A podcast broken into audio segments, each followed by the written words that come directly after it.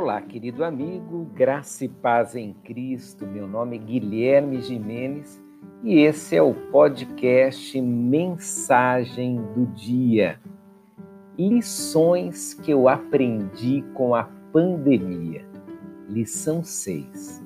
A rapidez nem sempre é possível.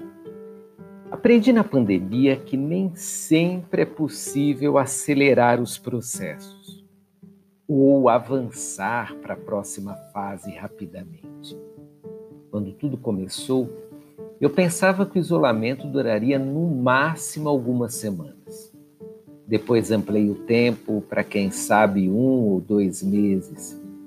E já se vão cinco meses com uma previsão de retorno total para quem sabe só daqui a oito ou nove meses.